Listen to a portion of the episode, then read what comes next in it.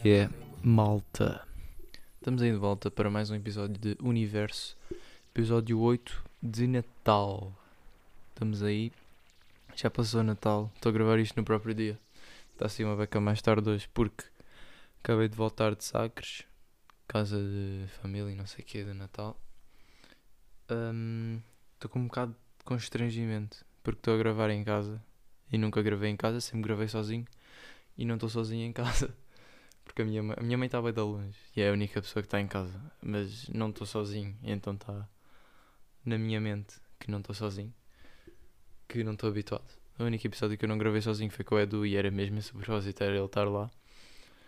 Mas pronto, há esse fator neste episódio.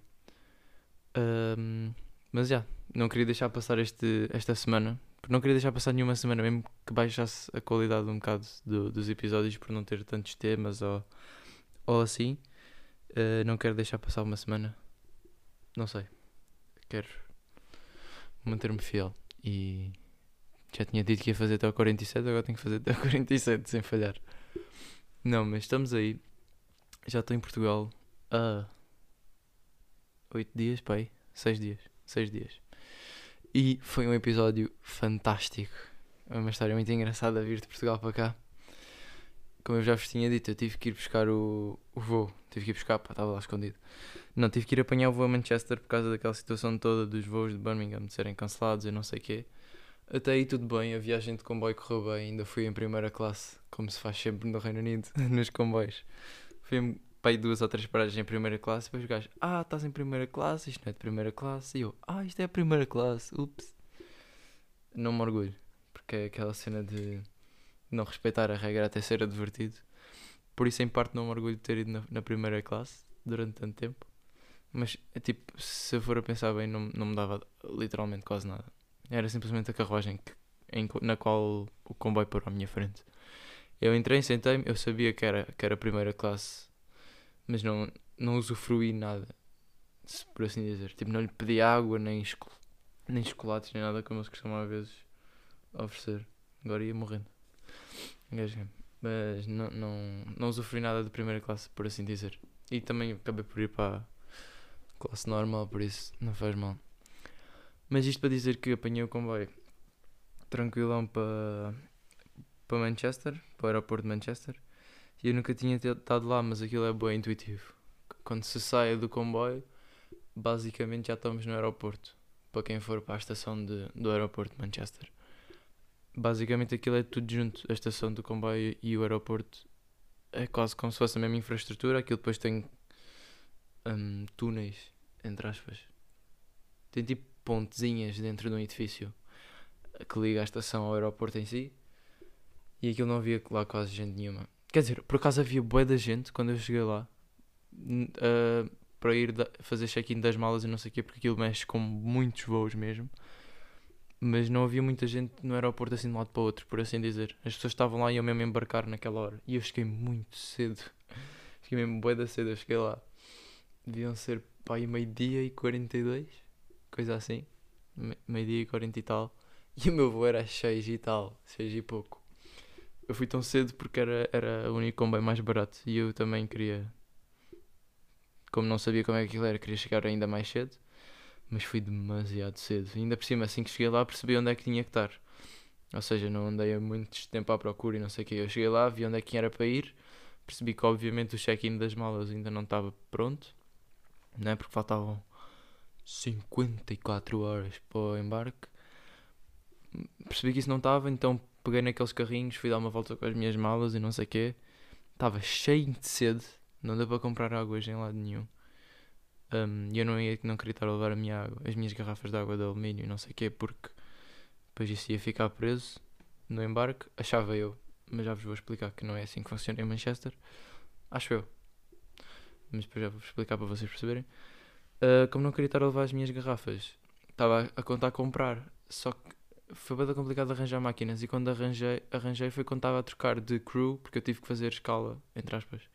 Tive de trocar de linhas, vá, por assim dizer. Em crew, quando fui de Coventry, fui de Coventry para crew e depois de crew aqui ia para Manchester Airport. Um, e aí não tive tempo para comprar água, porque o comboio estava lá e eu, ih, deixa-me entrar, não quero perder isso. Não. Tipo, não podia perder, porque senão dava um grande.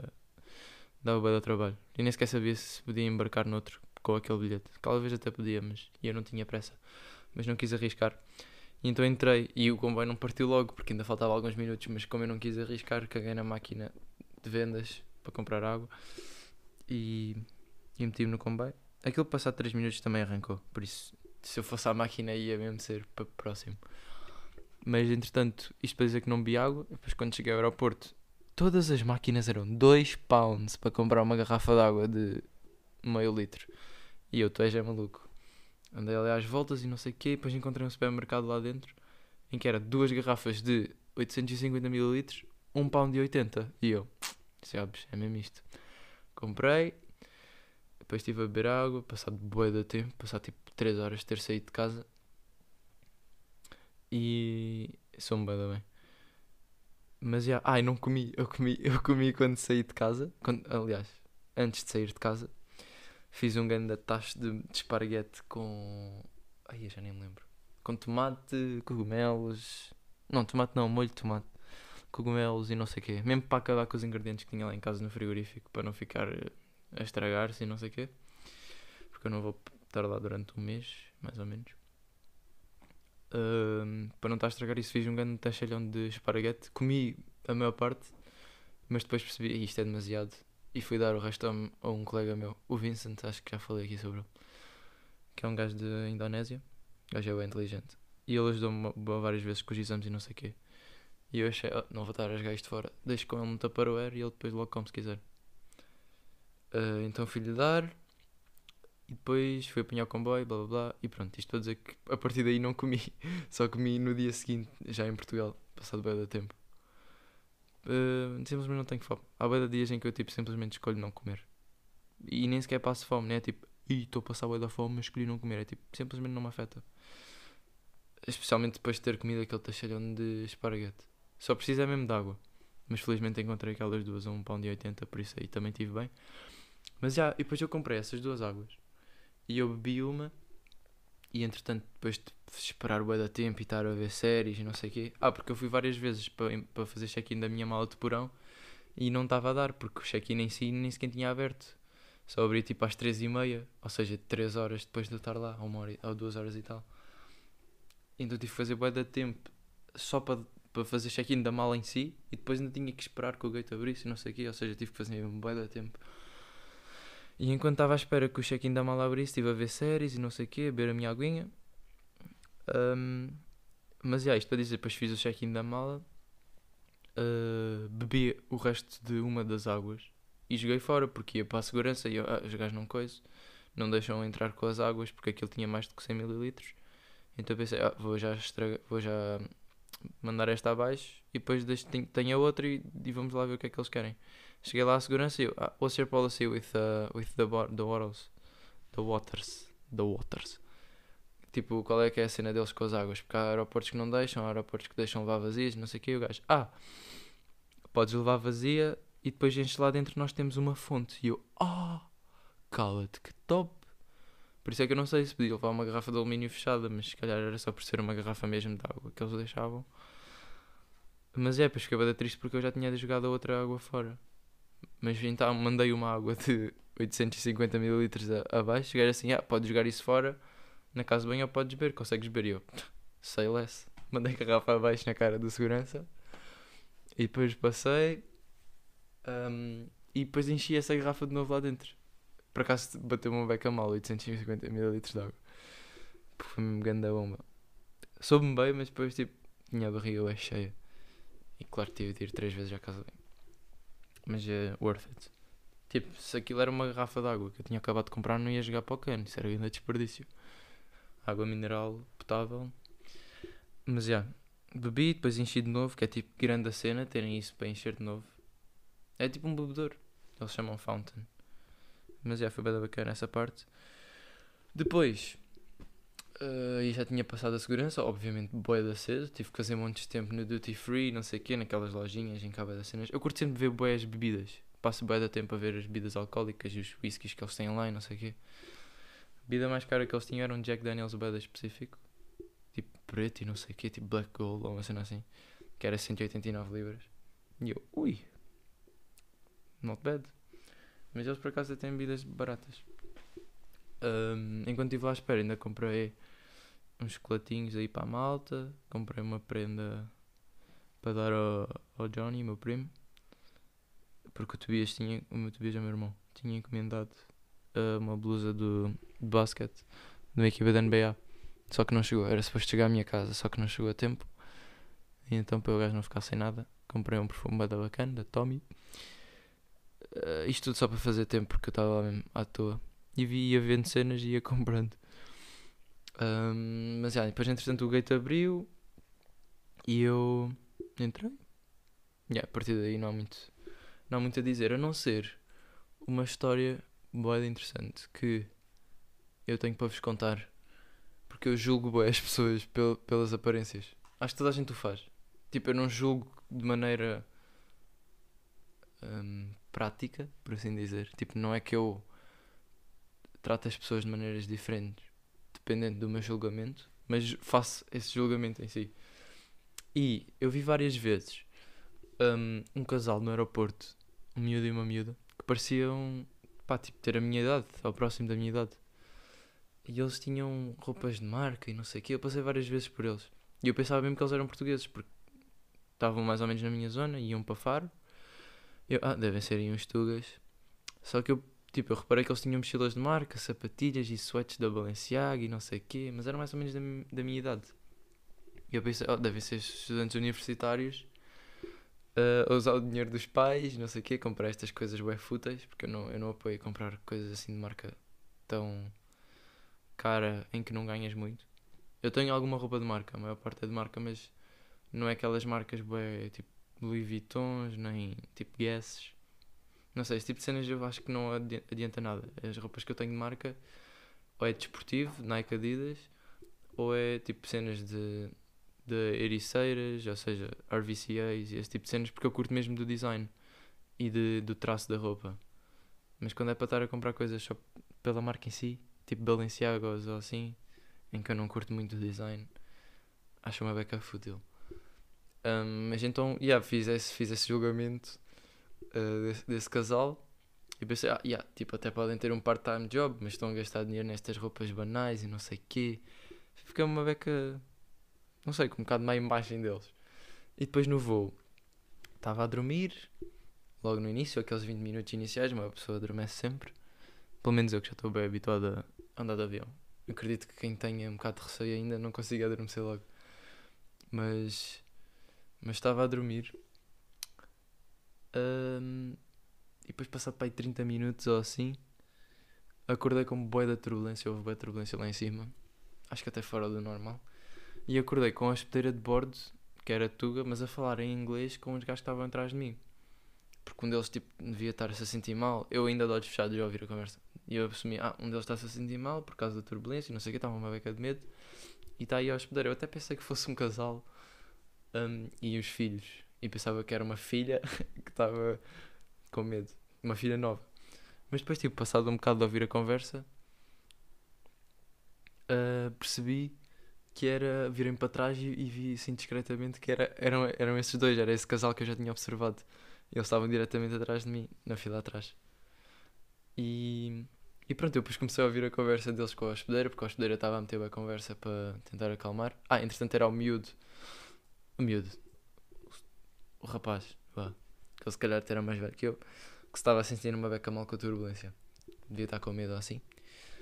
Uh, mas ouvi e reparei Uh, que agora perdi-me nas notas. Porque eu apontei esta história. Uh, só um segundo.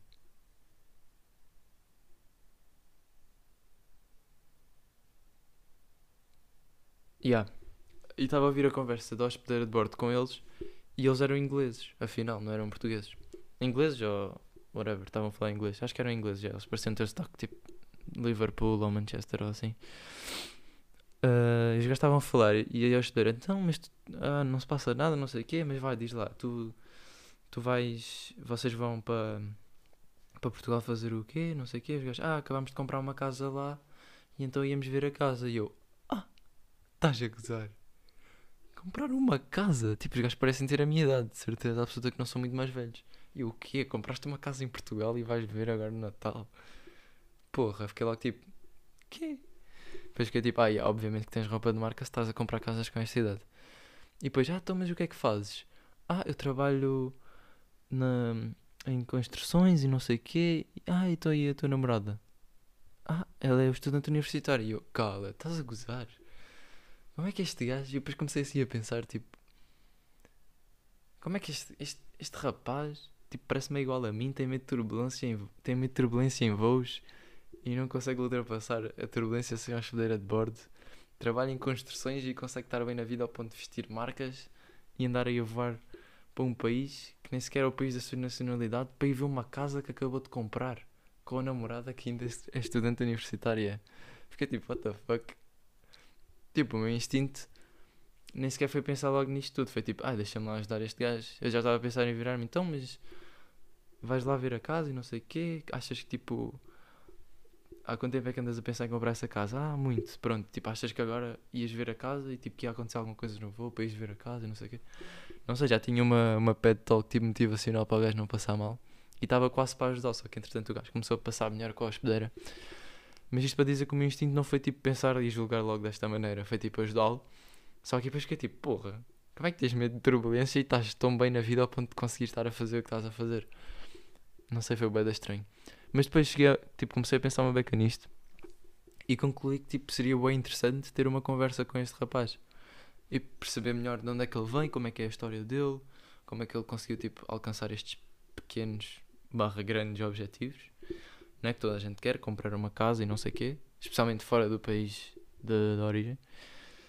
E apercebi-me que essa conversa muito provavelmente me ensinaria muitas mais coisas do que o processo académico alguma vez me ensinará. Porque uh, não, o processo académico, cada vez mais, sinto que é só para criar mais ovelhas uh, de parte do rebanho. Por muito mais complexo que seja o curso, vamos ser só mais um, um entre aspas. Apesar de ser um robô inteligente, não é? Porque há cursos bem puxados. Mas se nós não nos desviarmos e formos à procura de mais neste tipo de conversas com este tipo de pessoas, não necessariamente este rapaz, que ele até podia não ter nada para me entregar, mas interagir com pessoas, uh, perceber onde é que elas vêm, as dificuldades que já passaram, como é que ultrapassaram, lições de vida que tenham aprendido e não sei o quê. Este tipo de cenas dá-nos muito mais do que estar só a ler livros e a decorar cenas e a perceber de fórmulas. Não sei. E lá está, isso também me motivou mais para, para interagir. Mas acabei por não interagir com ele.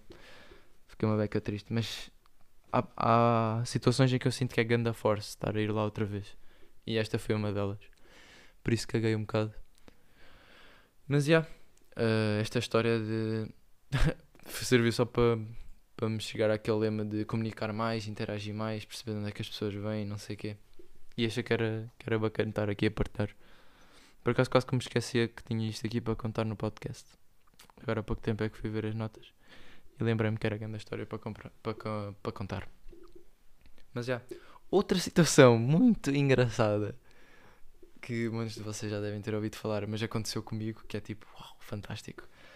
Uh, eu quando cheguei, eu já sabia que por causa da nova estirpe, entre aspas, do Covid-19, um, quando chegasse cá a Portugal, teria que ter um teste válido ou fazer um teste no aeroporto por causa de, do, vírus, do novo vírus que anda aí, não sei o quê. Mas como eu era residente português, não havia problema eu estar a vir para cá. Muito bem. No aeroporto de Manchester, quando eu estava a embarcar, disseram: Ah, é residente português. Quer dizer, não disseram nada porque viram o meu passaporte e viram que eu era residente português. Nacional, nacional português de nacionalidade portuguesa, whatever. Um, e então deixaram-me embarcar. Quando eu cheguei cá, dei logo grande a gás do avião, porque eu sabia que ia ser grande a fila. Peço desculpa. Mas ia ser grande a fila. Uh, por causa do, dos testes, não sei o quê. E eu, ah, deixa-me ultrapassar a da pessoas, que assim fica à frente delas. Porque entretanto eu cheguei cá, eram tipo 9 e tal. Porque o voo era às 6, 2 horas e pouco. Não, 2 horas e tal, quase 3, 9. Um, e eu não me queria estar a sair do aeroporto tipo à uma da manhã. Mas é. Yeah. Uh, ainda fiquei um bocadinho à frente nas filas, mas depois chegámos às fronteiras, não é? Não sei como é que ele se chama, deve ser fronteira, onde normalmente a gente chega, ah, senhor guarda, ou senhor segurança, não sei o quê, aqui o meu passaporte, ah, então, português, não sei o quê, o que é que vem aqui fazer? Ah, e tal, férias no Natal. Ah, muito bem, blá blá blá blá. Eu estava a pensar que essa história agora ia ser. Ah, está aqui, pronto, sabe, vai ter que fazer o teste, não sei o quê, eu sim, muito bem. Ah, vim daqui, vim daqui para o lado, pumba, vai a gatua numa narina, vai na outra, muito bem, está aqui o seu teste. Agora fica em casa e depois damos-lhe a resposta. Era isto que eu estava a pensar que ia acontecer. Mas não, cheguei lá, para já, minha mãe começou-me logo a dizer: Ah, tu vê lá que andam a dizer que houve bem de pessoas que tiveram que pagar 100 paus pelo teste de manhã e famílias não sei quantos que pagaram não sei quantos euros para fazer o teste. Se calhar vais ter que pagar 100 euros. E eu, ah, o quê? Pagar 100 euros para fazer um teste que é obrigado pelo governo? De uma cena que anteontem não havia e agora já há. E agora de repente tenho que pagar 100 euros para entrar no meu país na ciência? Se eles estão a impor o, o teste, pensei que fossem eles que pagassem, não é? Mas pronto, tudo bem. Estava lá na fila, ainda meio a ver o que é que estava a acontecer. Que ele estava a demorar bué de tempo. Ninguém estava a avançar sequer. Depois de repente vejo os gajos a começar a preencher umas folhas. O pessoal dava os passaportes, eles preenchiam folhas e o pessoal ia à vida deles. E eu, ok, muito bem, deve ser tipo. Pronto, agora vais fazer aqui o teste, assina aqui que vais fazer o teste e tal, e pronto, vais fazer o teste. E depois chegou a minha vez, eu dei o meu passaporte. Para já, vou só aqui contar um episódio bué estúpido que fiquei mesmo chateado com a segurança portuguesa. Que eu estava na fila e aquilo havia tipo quatro filas. E depois os gajos chegaram e disseram assim: Ah, vamos fazer aqui uma fila. Eu, a minha vez era a seguir na fila. Estava só à espera com o Indian Cis da minha frente para ser a minha vez. E ah, vamos meter aqui uma fila para as pessoas só que têm testes. Que é para os que não têm testes, vêm para um lado, os que têm testes para o outro, senão nunca mais, não sei o quê. Esta fila aqui vai fechar, que era onde eu estava. E eu, então eu agora posso ir para esta fila aqui pela esquerda ou, ou para onde é como é que é? Ah, isto não é problema meu. E eu, pois, mas eu estava aqui à espera na fila, o senhor está a fechar a fila. Estou-lhe só, só a perguntar, que o senhor é que está aqui a impor a ordem, se vou aqui para a esquerda já, furo aqui, ou se vou ter que ir para o fim da fila outra vez. Ah, o problema é seu. E eu, então vou, posso ir aqui para a esquerda? E ele, ah, o senhor vai para o fim da fila. E eu, ah, isso é que é justo? Se eu estive aqui à espera, ah, sim, que esta fila vai ser só para quem tem teste. O senhor não tem teste, vai para o fim da fila. E eu, mas eu já esperei aqui. Eu aqui admito que nem sequer devia estar a discutir com este gajo tanto tempo. Mas é pá, para o fim da fila não ia, vão-se foder. Já estive ali aquele tempo todo, agora ia para o fim da fila.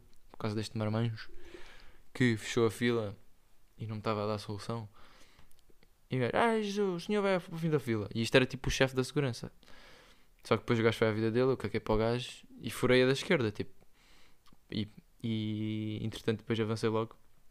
E esse problema passou. Mas tipo, grande falta de consideração do chefe de segurança do aeroporto de Faro. em não estar a.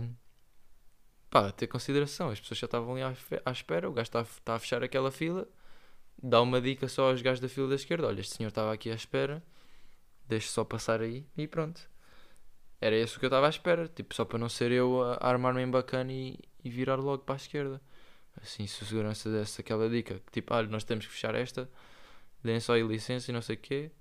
Tipo, não me importava de esperar um ou dois, agora está, tipo, com bem falta de consideração a dizer, olha, vai para o fim da fila, que é que te fodas? Não sei, ficou bem da mal. Mas pronto, lá passei na fila, caguei para o gajo. E depois dei-me o passaporte, a senhora, ah, muito bem, não, não, não. Agora o senhor vai ter 48 horas para fazer o teste. Uh, e eu, qual teste? Ah, o PCR do Covid, não sei o quê. Eu sabia que era o teste de Covid, mas há vários, era isso que eu queria saber. E ela, ah, o PCR, e eu, onde é que faço? E ela, não sei, onde quiser. E eu, onde é que há? E ela, não sei, faço onde quiser. E eu, quanto é que custa? E ela, não sei, depende. E eu, ah, tá bem. Ah, pois, não sei. Tá bem, era só para saber se sabiam. Uh, como a senhora está mais dentro do assunto e não sei o quê. E ela, ah, não, não sei o quê. Eu, pronto, tudo bem, ela assina aqui. E eu, está-se bem, vou assinar. Tumba, assinei. E ela, aguardo só um bocadinho fora e pronto, porque ela tinha de tirar uma fotocópia para ela. E ela, pronto, esta aqui é a notificação que o senhor tem que fazer o teste em 48 horas, não é crime de desobediência, não sei o quê, não sei o que mais. E eu, muito bem, nem sequer olhei para o papel, caguei neles e fui buscar a minha mala e vim-me embora. Não é que depois eu venho a perceber que aquele papel dizia que eu me tinha recusado a fazer o teste. Dizia lá, como, como o senhor Alexandre não sei o que se recusou a fazer o teste, tem um prazo de 48 horas para fazer o teste. E apresentar prova não sei o quê, teste válido, blá blá blá blá blá blá, se não é crime de desobediência. E eu, foda-se, fui mesmo enganado pelas seguranças, pelo CEF. Acho que é o CEF. Pelo CEF das fronteiras do aeroporto de Faro. Grande brincadeira. Porque eu não me recusei nada. Eles já que, tipo, como aquilo estava bem da filas, e eu esperei que eu já te digo, não temos aqui médico nenhum, vão-se foder todos, vamos assinar aqui toda a gente que eles não querem fazer e têm que fazer em 48 horas. Porque eles não podiam deixar as pessoas sair sem que obrigassem as pessoas a fazer em 48 horas ou que fizessem logo lá, que era o que eu estava à espera. Mas pronto, como eu nem sequer tinha visto isso, eu caguei, depois vim para casa, saí de lá às 11 e tal. Ainda assim demorei bem da tempo.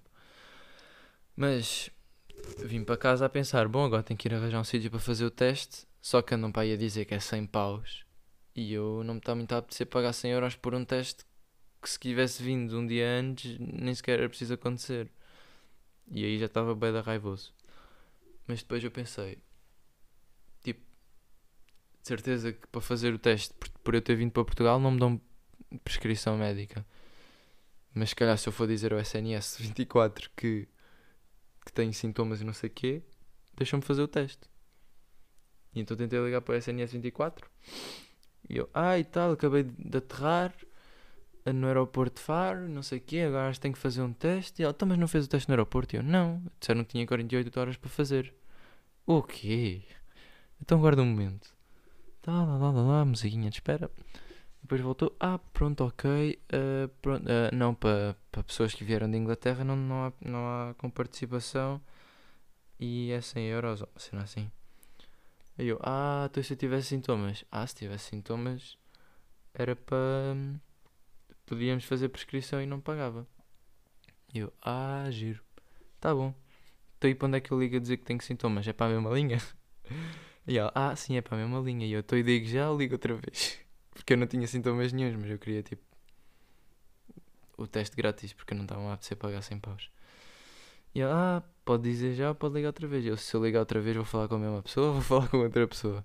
E ela, ah, pode ser com outra pessoa. Então eu vou, vou experimentar. Tchau. E depois tentei ligar outra vez. Tentei inventar sintomas. E a gaja mandou-me para uma avaliação de respiração, não sei do quê. Um, porque dizia que eu não tinha sintomas de Covid, uma cena assim. Porque ela perguntou-me se eu tinha pieira, uma cena assim. E supostamente isso era para ser avaliação respiratória. Em vez de ser logo o teste do Covid, e não tinha prescrição na mesma. Então eu caguei porque também já estava a sentir uma beca mal de estar a intrujar o serviço. Apesar de ser uma grande estupidez do governo e eu estava a ser intrujado eu próprio, mas ainda assim estava-me a sentir mal de estar a intrujar e estar a roubar uh, tempo nas linhas do SNS 24. Então caguei nessa situação e tentei ligar para a minha médica de família para, pensar, para ver se ela me podia fazer prescrição, por causa da minha situação de ter vindo e não sei o quê. Mas eles não têm autorização, obviamente, porque o governo não dá autorização, eles querem é a guita. E pronto, basicamente, long story short, not really short, mas tive que pagar 100 paus e ir fazer o teste ali à arena, porque em Portimão faço o teste, faço o teste ali no Portimão Arena. Então lá fui a fazer o teste, vai uma narina, vai outra. Por acaso foi boa difícil a segunda narina. Aquilo era drive-thru. E ela, ah, não sei o que, vamos fazer o teste. Eu, muito bem, já estava mais ou menos à espera do que é que era. Sabia que tinha que respirar pela boca e não sei o que, que ia fazer impressão a narina esquerda, que foi a que ela fez primeiro, muito bem, não se passou nada. Ela entrou, saiu, posso não raspar em lado nenhum. E eu, ok, está-se bem. E eu tipo, ah, ok, agora vou recuperar uma beca e vou para. Não, já está na, na narina da, direita. Já estava ela a coçar-me o cérebro do lado direito e eu, ui, já não estava à espera, precisava de recuperar. E pronto, entretanto já ela estava lá e aí é que eu me desfaleci todo, comecei a chorar. E a dizer, mãe, olha o que ela está a fazer. Não, estou a usar, mas comecei a chorar por causa da, da sensibilidade do nariz. Mas já, correu tudo bem. Depois, passado um dia, o teste veio negativo. Ainda fui. Ainda foi a tempo de, no dia a seguir, ir à aula de condução. Porque, entretanto, eu tinha uma aula de condução no dia a seguir. E com esta brincadeira toda, se não tivesse um teste válido, não podia ir à aula de condução. Que era uma grande chatice, porque eu vou ter teste de código daqui uma semana ou duas. Wish me luck. Não, mas. Yeah, por acaso mandei-me mensagem com histórias caricatas em relação a tirar a carta. Porque acho que há boés. O pessoal vira boé burro quando está a fazer testes e exames de código e de condução. E é bem engraçado saber. Porque no fundo estamos todos no load. É sempre grande a pressão. Por causa do fator dinheiro. E era engraçado saber as vossas. Uh, mas já, yeah, ainda deu tempo de ir à aula de condução, não sei o que. Por acaso foi bué da bacana. O instrutor foi bué da fixe. eu estava sempre a desligar as luzes, aquilo era meia-noite, e eu a meter piscas, dava com o mindinho e rodava a cena das luzes e desligava as luzes. Um gajo, acende as luzes, pá. E eu, então mas desligaram-se. Ele, então não vês que está desligado. E eu, fui eu que desliguei. Não, fui eu. Foi bem engraçado. Porque eu nem sequer tinha a noção que estava a desligar. Mas. Yeah. Mas pronto, uh, correu bem, deu negativo, tudo, tudo, tudo tranquilo. Foi só chato, é ter que pagar 100 paus. Mas, it's not a big deal, porque eu tinha esse dinheiro para dar. Só fiquei, foi tipo, então se eu não tivesse? E as pessoas que não têm dinheiro? Tipo, isso é boa estúpida esta regra, eles estarem a fazer isso. Mesmo só para extorquir dinheiro, mas há pessoas que não têm esse dinheiro. E eles não avisaram ninguém que era preciso pagar. Eu fiquei, eu fiquei mesmo bem irritado na, na noite em que isso aconteceu, mas depois tomei bem e não sei o quê, calmei-me no dia a seguir de manhã. Percebi que não valia a pena estar a tentar entrojar mais as cenas, e então fiz só como deve ser. E paguei os tais 100 paus, mas tipo, bué da ridícula esta situação. Piores 100 euros mais mal gastos que alguma vez, tinha, que alguma vez gastei. Porque eu tenho ficado em, em casa fechado durante um mês. Sim, podia ter apanhado no aeroporto, mas tipo, bem pouco provável, especialmente com o cuidado que eu tenho tido sempre. Então foi, fiquei bem irritado nessa situação. Mas tipo, olhei de fora e sentar na minha personagem é tipo, bro, é só 100 paus. Tu tens esse dinheiro, caga só e dá. É estúpido, mas já, yeah, cagativo. Mas pronto, depois paguei, paguei lá os 100 euros do negativo, não sei o que, tudo bem. Cenas de estar em Portugal que eu tenho reparado até agora, as casas cá são muito mais frias do que no Reino Unido. Que é tipo, bro, come on. Eu compreendo porquê, porque tipo, isto é uma cidade no Algarve costuma estar bem da calor, então é normal as casas serem frias. Mas no inverno, quando faz mesmo frio, que é agora os dias mais frios, são boi da frias, porque estas paredes não têm isolamento nenhum. Lá no Reino Unido, mesmo que esteja tipo 0 graus ou, ou menos ou 1 um grau, está-se bem, bem em casa, porque as paredes têm bom isolamento e têm aquecimento fácil, não sei o quê. Aqui são mesmo bué frias. Outra cena, a água dos duches é muito mais macia. Tem a ver com concentrações, não sei do que. Acho eu que é diferente lá no Reino Unido. Mas a água é bem mais macia. Sinto logo bem isso tipo no cabelo e no corpo e não sei o quê. Um, a minha cara, por alguma razão, decidiu que era bué da bacana a imitar um Ferreiro Rocher e começaram a aparecer borbulhas em todo o lado. Não percebo porquê. Ah, já, yeah, comeste bem doces no Natal. Talvez. Mas tipo, come on. Isto não me costuma acontecer em termos de doces. Normalmente também não como assim tantos como comi, como comi agora. Mas é boa da ridícula a rapidez com que aquilo começa logo tipo pau, pau, pau, boa da borbulhas. Tenho tipo uma na sobrancelha, daquelas mesmo fortíssimas, vocês sabem, as da sobrancelha são lixadas. Tenho uma na sobrancelha, na bochecha, no nariz, na cana, sabem, ao pé do olho.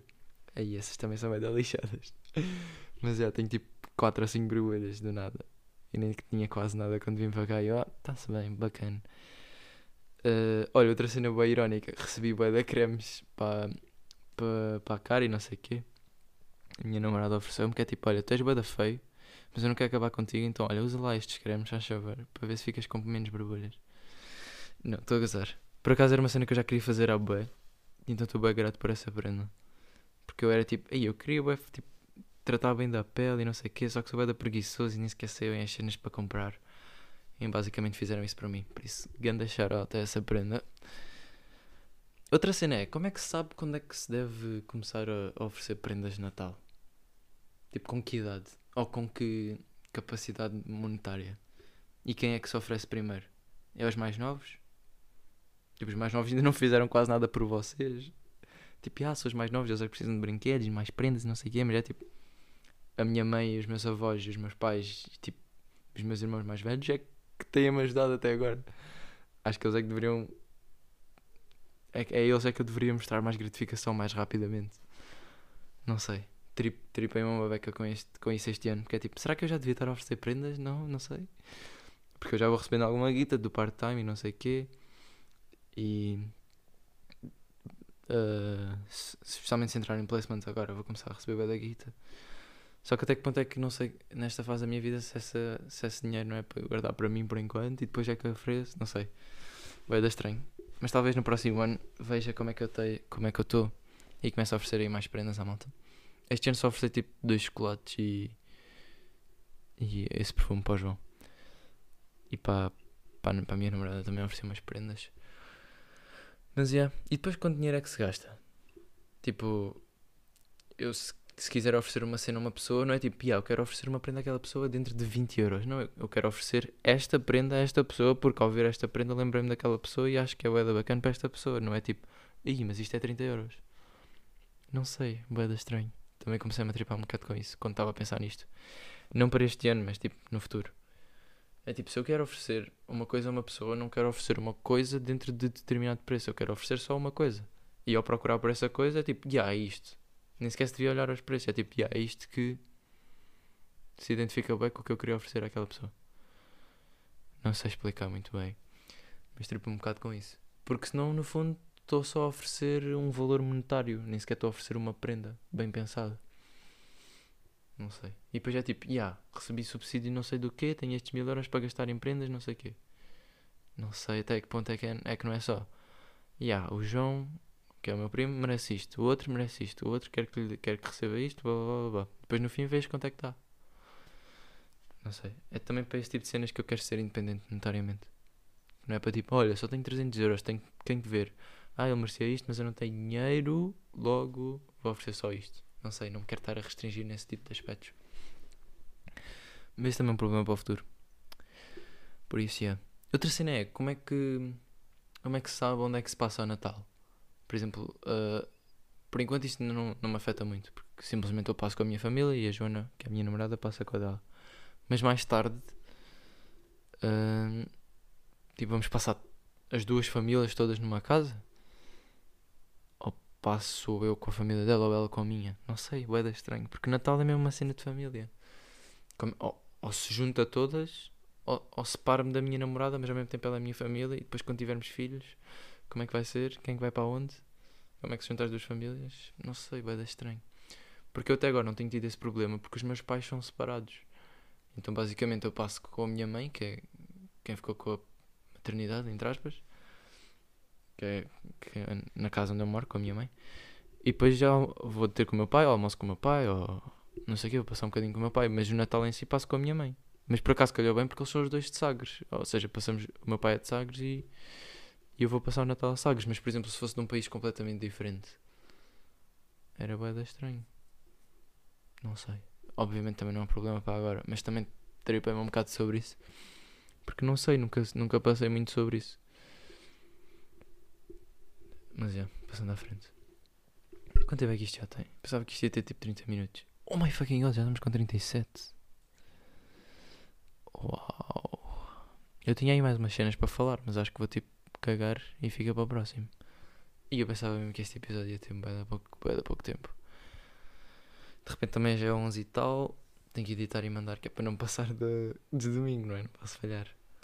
Não, mas esta semana estou grato por ter tido esses 100 paus para oferecer estes estúpidos do governo. Porque senão era uma grande merda. Foi. Imaginem que eu precisava desses 100 euros.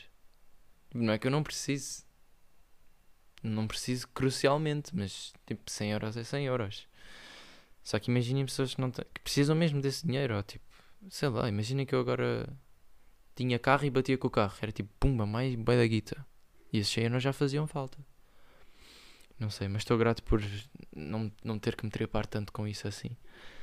E ter sido só pagar e cagar nesta situação e passar à frente. E a recomendação desta semana vai ser para a série The Hundred, que é muito boa. Eu dei isso a toda a gente que é próximo de mim. Vocês todos deviam ver. Tem, é de science fiction.